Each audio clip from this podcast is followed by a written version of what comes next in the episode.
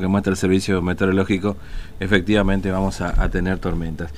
Bueno, eh, paritaria nacional docente, ¿puedo hablar de eso, Diego? Ok, perfecto. El gobierno nacional le ofreció a los gremios docentes un aumento del 33,46% en el salario mínimo de los maestros para todo el 2020. ¿eh?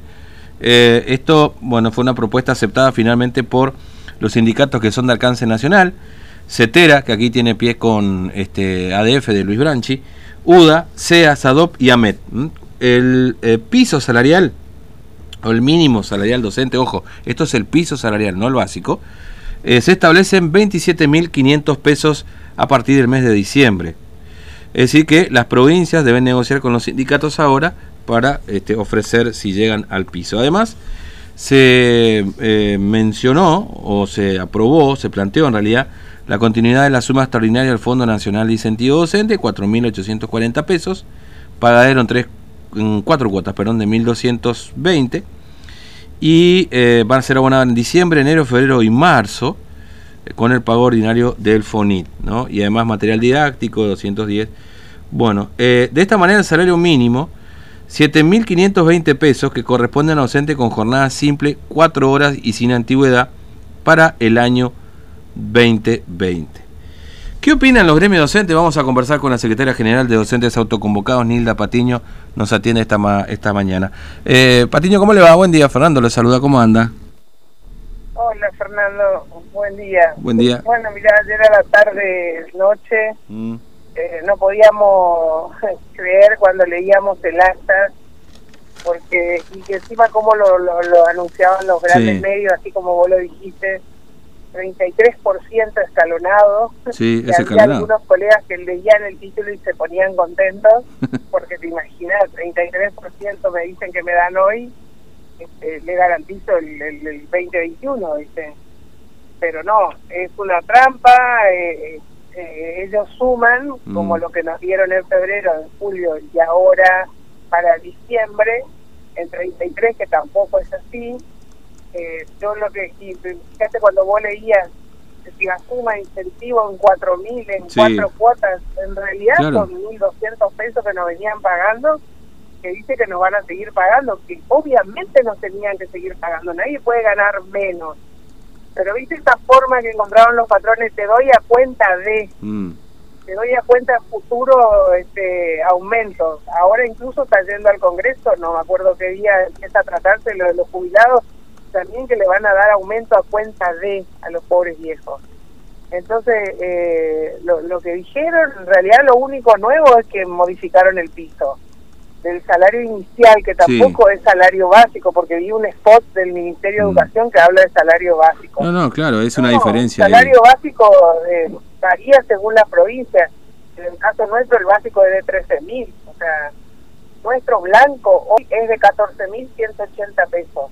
O sea, hoy el docente formoseño que cobró noviembre cobró un salario inicial de 26.250 porque el gobernador aumentó el piso en este último sí. en esta última en este último aumento no eh, pero o sea saca la cuenta si cobra 26.250 eh, y 14.180 es el blanco te queda 12.000 de Claro, negro. De, de, sí, sí, de, suma negro, no eh, remunerativa que le dicen, ¿no? Claro, entonces, pero el, ¿cuál es el aporte al IACEP y a la caja que hacemos sobre 14.180 Claro, claro, sí. Eso implica desfinanciar eh, nuestras cajas, que por ahí al, al, docente jovencito a lo mejor no, no le preocupa, pero también de financiar la obra social. Hoy yo creo que ustedes en la radio que reciben queja de la gente, sí, sí, cada sí. vez se queja más del IACEP. Sí, porque, no, es... porque ahora ya no hay ni odontólogos. No, además, bueno, esto es aparte, ¿no? Pero estábamos viendo el presupuesto recién, maneja una guita extraordinaria de presupuesto. Ahora, esto, esto que usted me decía recién, Patiño, 14.180 pesos es el básico del docente que recién arranca, digamos, ¿no? No, 13.000 es el básico, termina cobrando con ah. presentismo, claro, claro, con bien. la zona mínima 14.180 en blanco. Está, está perfecto. Este, y, y, usted me decía que ahora, claro, el último momento de noviembre eh, quedó el piso en 26.000 250, ¿no es cierto? Sí. Y, o sea que para el docente formoseño el, el, aumento este que acaban de anunciar va a ser de 1.250 en negro. 1.250. Pero lo tienen que pagar en diciembre ahora, ¿no? En el salario de diciembre. En el salario de diciembre. Es decir, que tiene que ahí el gobierno tiene que hacer un anuncio, reajustar o eh, porque en definitiva eso lo tiene que aportar la provincia. Se complica cuando es solo para los docentes. Mm, por eso digo, este, porque esto esto lo tiene que pagar la provincia en definitiva, ¿no? No, es plata que manda la nación. Plata que manda nación.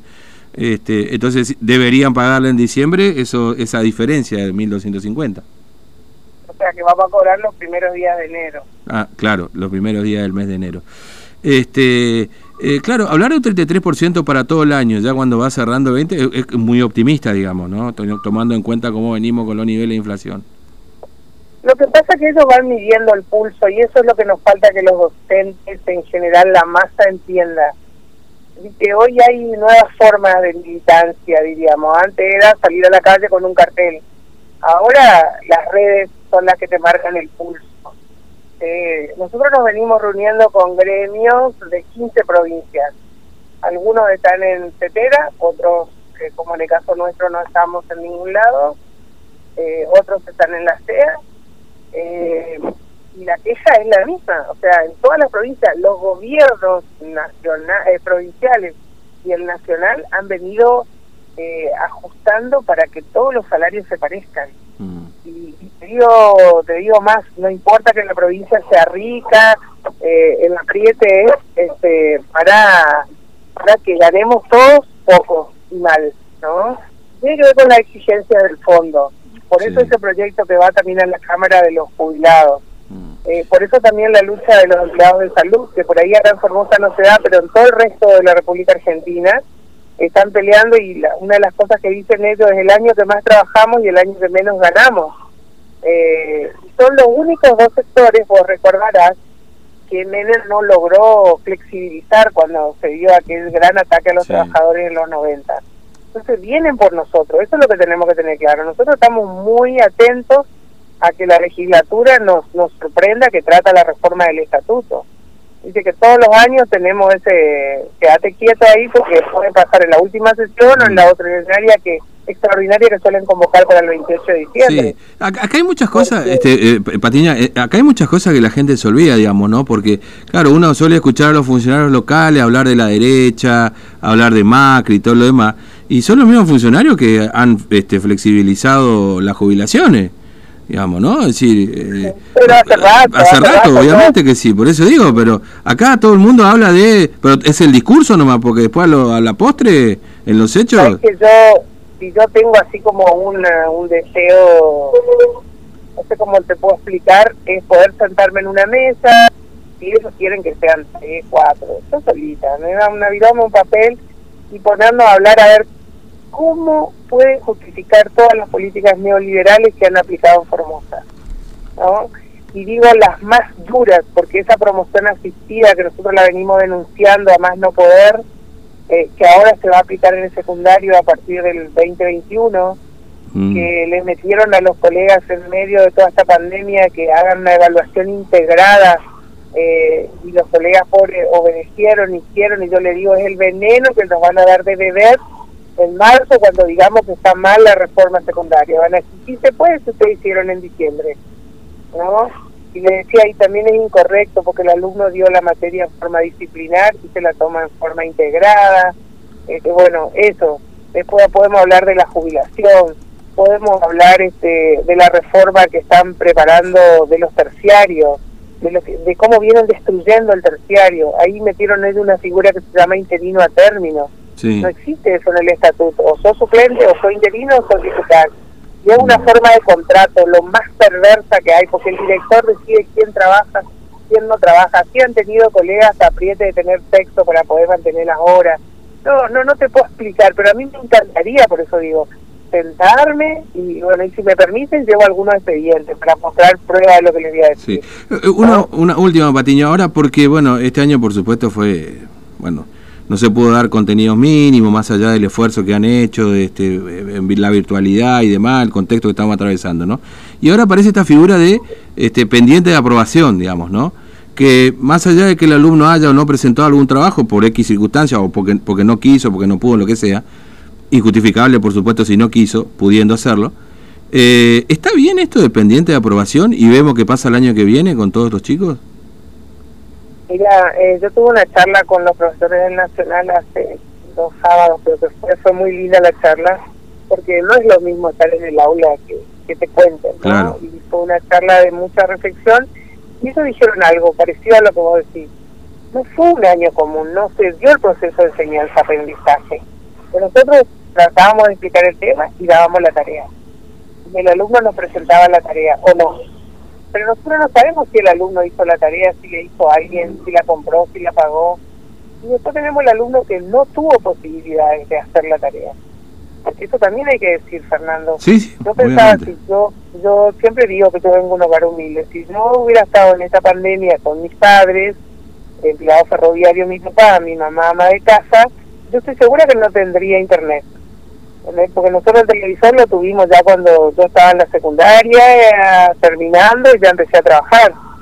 Entonces, eh, Mm. desde ese lugar digo, a veces se piensa así como que todos tienen celulares, todos tienen internet, y no es así. En una casa que a lo mejor hay dos celulares, la mamá y el papá, y hay tres o cuatro chicos, no hay wifi en la casa, el dato que se, que, que se contrata es mínimo, el paquete.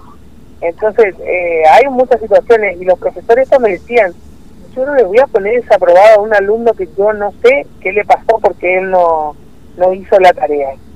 Entonces, si nos dijeron a comienzo de año no se califica, ¿por qué ahora nos dicen que se califica?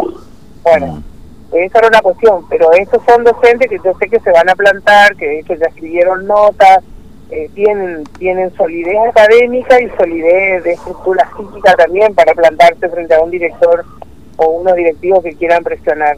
Pero hay otros que, que acatan y, a mí me parece que ese alumno que no tuvo, que no se lo apruebe, pero que quede pendiente, que quede para resolver, está bien. Peor es que lo aprueben como sea. O sea, a mí eso tampoco no me gusta. Porque darle ese mensaje al chico de que se aprueba como sea es muy malo. Es lo que te decía que está pasando en el terciario. Esta es la política neoliberal. Están armando un nuevo docente. ¿No? Un docente Mm. totalmente flexibilizado eh, que apruebe lo que le toque, lo que le digan, que obedezca. ¿no? Eh, nosotros tenemos en este momento un sumario en curso al interventor de, de- de Pozo del Tigre que hizo eso. Había una profesora exigente, la profesora Riveros, entonces, ¿qué hizo? La que le cambió nomás la mesa de examen, puso que le tome la profesora. X Sí. a todos los alumnos Riveros. Esta- lo esa, esa, perdón, Patiño, eh, perdón, esa, esa la he escuchado cientos de veces de, doc- de docentes que dicen lo mismo, que a un determinado alumno, porque la docente no la aprueba, porque obviamente sabe su trayectoria pedagógica, le cambian los docentes para que apruebe la mesa un determinado alumno, digamos, ¿no? O algunos. Esto, esto lo he escuchado ya un montón de veces. Lamentablemente, digo, ¿no? Porque... Pero muy pocos son los que denuncian. No, no, seguro que sí, eso está claro, pero... Esta profesora lo denunció y está en desarrollo. Obviamente la pusieron a ella en el sumario, le hicieron sumario a ella y al director. Eso Mm. no importa. Lo importante es lograr ponerlo en el banquillo del acusado y probar que existen estas situaciones. Mm. Ahora, ¿promoción asistida va a haber 2021? Es decir, ¿en la secundaria también? Sí. ¿Los primeros la años? reforma del secundario es la promoción asistida en el secundario. Mm. ¿Y se va a implementar a- aquí en Formosa ya el año que viene también? Y yo le paso, si quería a tu productor, la Dale. resolución, porque se aprobó en junio en silencio. Sí. Nada más que no dice reforma del secundario, dice régimen académico del, Mm. del secundario. Cambia todo el secundario, todo lo que vos viste, lo que conociste, olvídate, es un nuevo secundario, donde tiene un rol muy importante la preceptora, que es la que lleva la cuenta de quién cursa, quién no. El alumno puede estar haciendo biología de segundo, pero debe biología de primero. Hace cualquier cosa, porque la escuela ni siquiera tiene personal administrativo suficiente Mm. para, para llevar registro del que está en primero, en segundo, en tercero. Digo, ¿para qué se rompieron tanto? Le dije yo al director de secundaria, pónganos que se le aprueba todo y ya está. O sea, ¿para qué semejante farpa? ¿Para qué semejante desgaste? Porque yo te cuento que leer la, la cantidad de hojas, ahora no recuerdo exactamente el número, pero son más de 50, este, para, para ver eso. Eh, es aberrante, pero lo hicieron, te digo, en silencio, como hacen siempre, y en medio de la pandemia, cuando los profesores estaban tratando de sobrevivir con su internet como podían, este, lo sacaron. Y ahí dice que en el 2020 se aplica experimentalmente y en el 2021 en forma obligatoria en todos los establecimientos. Así que yo digo, va a depender de nosotros, si, si nos plantamos, si estudiamos y si discutimos y damos pelea en todas las escuelas. A mí me tocó ya eso en los 90. Mm. Desde el Colegio Nacional fuimos lo último, pero eso sí que fuimos lo último mohicanos, cuando se, ¿te acordás? Se mezclaban las disciplinas. Sí, sí. Historia, geografía y demás. Bueno, ahora vamos otra vez a la mezcla. Sí, sí, de hecho, sí, Con lengua extranjera, con mm. lenguaje artístico, bueno, todo así. Sí, digamos, decir, eh, una nota para todas esas materias, por ejemplo, para que la gente más o menos entienda. Exacto, exacto, porque yo le digo al profesor, ahora incluso le, va, le, está pasando cuando tienen que calificar los proyectos integrados. ¿Cómo, ¿Cómo le va a poner bien el de biología, mal el de matemáticas? Porque han hecho así, ¿eh? Hay mm. escuelas donde han metido las 12 materias en un proyecto. Y encima del proyecto de Guau, porque yo cursé la licenciatura, nunca hice mi tesis porque lo que es hacer un trabajo de investigación no es broma. Y aparte hay que recortar el objeto de estudio, eh, entonces, pero vos ves los títulos rimbombantes, los efectos de la pandemia en el sistema educativo. Le digo, pero por favor, ni, ni Tedesco ni ningún personal de los Flaxos se va a animar a hacer semejante eh, título. ¿viste? Vos tenés que decir en la ciudad de Formosa, en el nivel inicial, eh, en el nivel inicial en el barrio San Francisco. Se tiene que hacer un recorte para poder investigar, y menos en dos meses como le dieron a los chicos. Mm. Entonces, hacemos de guau eh, lamentable. Por eso digo, a mí me gustaría discutir las políticas neoliberales con todo esto que se llenan la boca y se rasgan las vestiduras, ¿viste? hablando del neoliberalismo de los otros. Mm, claro, sí. Eh, Patiño, gracias, muy amable. Un abrazo, gracias por atendernos. No, muchas gracias a ustedes. Hasta luego. Hasta la próxima. Bueno, Nilda Patiño, secretaria general de, eh, de, mm, autoconvocados, docentes autoconvocados. empezó